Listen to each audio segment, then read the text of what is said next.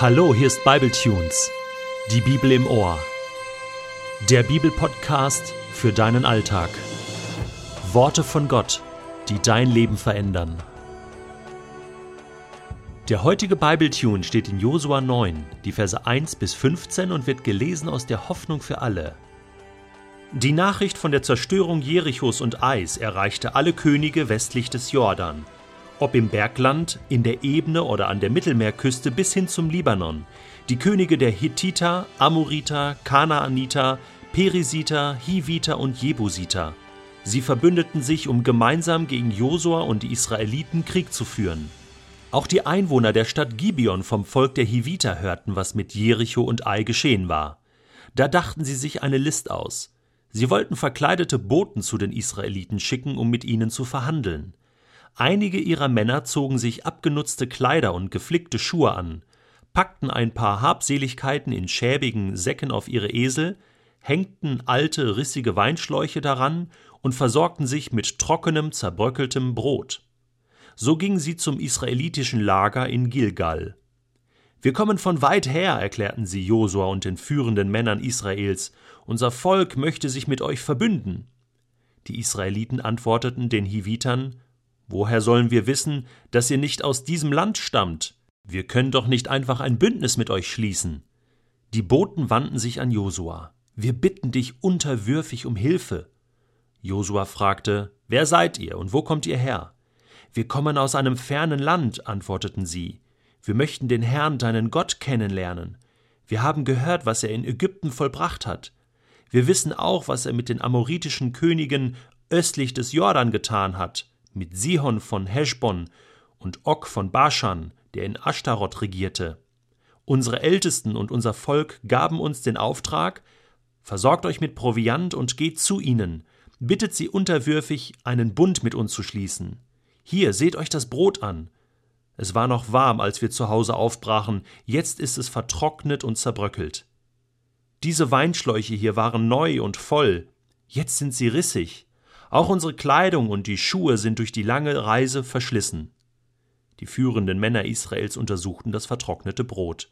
Aber sie fragten nicht den Herrn um Rat. So schloss Josua Frieden mit den Fremden und sicherte zu, sie am Leben zu lassen. Die Führer des Volkes bekräftigten das Bündnis mit einem Eid. Mittlerweile ist also für die Völker im Land Kanaan klar, dass sie nicht allzu viele Chancen haben werden gegen dieses starke Volk Israel und gegen diesen starken Gott, mit dem sie da im Gepäck sozusagen kommen. Was sollen wir nur tun, haben die sich gefragt. Und äh, zwei Strategien haben sich herauskristallisiert. Die eine Strategie ist die, die die meisten sozusagen dann verfolgt haben. Frontaler Angriff, einfach nochmal versuchen, Israel zu stoppen, Krieg führen sozusagen. Da haben sich alle Könige verbunden. Und die andere Strategie ist mit einer List das Volk Israel sozusagen zu einem Kompromiss zu zwingen. Und diese Strategie verfolgten die Gibeoniter. Die waren schlau. Ja, dachten sich aus, jetzt tun wir mal so, als wenn wir äh, von weit her kämen und versuchen mal einen Bund zu schließen mit Israel. So eine Art äh, Schutzvertrag, ja, dass sie quasi äh, dieses Volk in Ruhe lassen. Ja. Und es ist klar, Israel hatte ja den Auftrag, alle Völker des Landes zu vernichten. Deswegen mussten die sich also als ein fremdes Volk ausgeben.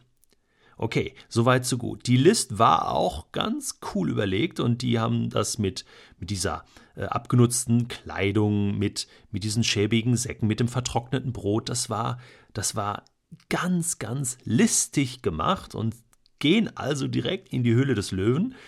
Und eigentlich riechen die Israeliten, auch, auch Josua, sie riechen den Braten, ja, sie möchten sich verbünden mit uns und woher wissen wir, dass ihr nicht aus diesem Land stammt? Ne, wir können doch nicht einfach ein Bündnis mit euch schließen. Das wäre auch nicht möglich gewesen. Und Gott hatte das verboten. Aber diese, diese Abgesandten äh, warfen sich zu Boden, baten um Hilfe. Ähm, und auf die Frage, woher kommt ihr denn? Ja, aus einem fernen Land, ne, logen sie. Und äh, wir möchten auch an äh, deinem Gott dienen. Ja, also sie wussten genau, wie sie sozusagen Josua überzeugen konnten. Und dann habe ich so gedacht, dann bringen sie ja sozusagen ihre Beweise hervor. Jetzt schau mal, ne, hier, äh, sieh dir doch mal unser Brot an. Ne? Ist schon ganz trocken. Heute Morgen war es noch warm. Ne? Oder letzte Woche, als wir aufbrachen. Ne? Und, und, und schau mal unsere Weinschläuche, ne? wie rissig und unsere Schuhe und Kleidung. Und als ich das so gelesen habe, habe ich gedacht so, hallo, ja, also wenn jemand schon so offensichtlich darauf hinweisen muss, ja, was da alles äh, für Beweise sind, dass sie wirklich von weit herkommen, da hätte man also äh, schon drauf kommen können, also dass da irgendwas nicht stimmt. Ähm, aber ich glaube, Josua und, und seine äh, Leute, die waren so ja, äh, überzeugt auch von sich selbst und waren ja jetzt wieder auf der Siegerstraße ne, nach Jericho und diesem kleinen Lapsus in Ai. Hatten sie ja jetzt auch Ai besiegt und haben sich so gedacht, so, ja komm, also wir können ja jetzt hier auch mal den Gentleman spielen und, und äh, das Entscheidende ist aber dann, selbst wenn man in so einer Situation einfach mal menschlich sozusagen blind ist, äh, das Entscheidende ist dann, sie, sie untersuchten das vertrocknete Brot. Ich meine, das haben sie noch gemacht. So, ist das wirklich trocken, ja?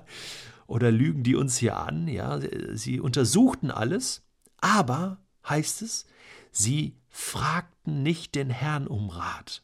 Schon wieder. Also jedes Mal passiert das den, den Männern und den Frauen Gottes, wenn sie zu selbstsicher sind, dass Gott keine Rolle spielt. Dass man der Überzeugung ist, ja, also das schaffen wir jetzt selbst. Also das können wir jetzt selbst überprüfen, das können wir jetzt selbst machen, da sind wir schon groß genug. Schon wieder dieser Fehler. Sie fragten Gott nicht. Ich meine, Gott hätte vielleicht durch einen kleinen Input das Ganze regeln können. Dann wäre die ganze Sache aufgeflogen. Ich habe auch gedacht, warum schreitet Gott nicht ein? Warum flüstert er Josua nichts ins Ohr? Warum ähm, wirkt hier der Heilige Geist nicht so, dass Josua eine innere Unruhe bekommt? Ja, das ist interessant. Gott hält sich zurück. Gott wartet drauf, dass Josua kommt und ihn fragt. Aber der macht das nicht. Und deswegen lässt er sie wieder reinrasseln. Es ist so krass, dass Gott hier, und das finde ich ganz, ganz wichtig, uns Menschen nicht bevormundet. Er redet uns nicht ständig rein. Er lässt uns auch unsere eigenen Erfahrungen und Fehler machen. Und hier an dieser Stelle, wo liegt eigentlich der Fehler? Ja, Israel geht einen ersten großen Kompromiss ein. Ein Kompromiss, ist etwas, ja, wo man von seinen eigenen Wertvorstellungen und den eigenen Zielen, die man sich gesteckt hat, äh, sehr viel Abstriche macht, um irgendwie äh, mit dem Gegenüber übereinzukommen. Und meistens ist das keine Win-Win-Situation, sondern man hat eher Nachteile daraus. Für Israel bedeutete das große Nachteile, das werden wir später noch sehen. Was wir heute entdecken können, ist, dass Gott uns erzieht wie ein Vater seine Kinder. Ich meine, kleine Kinder, die wird man bewahren vor irgendeinem großen Schaden. Aber sobald die Kinder älter werden, überlegen sich Eltern auch mal so, Mensch, die müssen jetzt ihre eigenen Erfahrungen machen. Die müssen auch mal Fehler machen können, denn nur aus Fehlern lernen wir. Und genau das passiert hier. Deswegen können wir nicht beten, Gott, bewahr mich hier, beschütze mich vor allem. Gott möchte, dass wir lernen, ihn zu fragen, bevor wir wichtige Entscheidungen treffen und schwere Fehler begehen.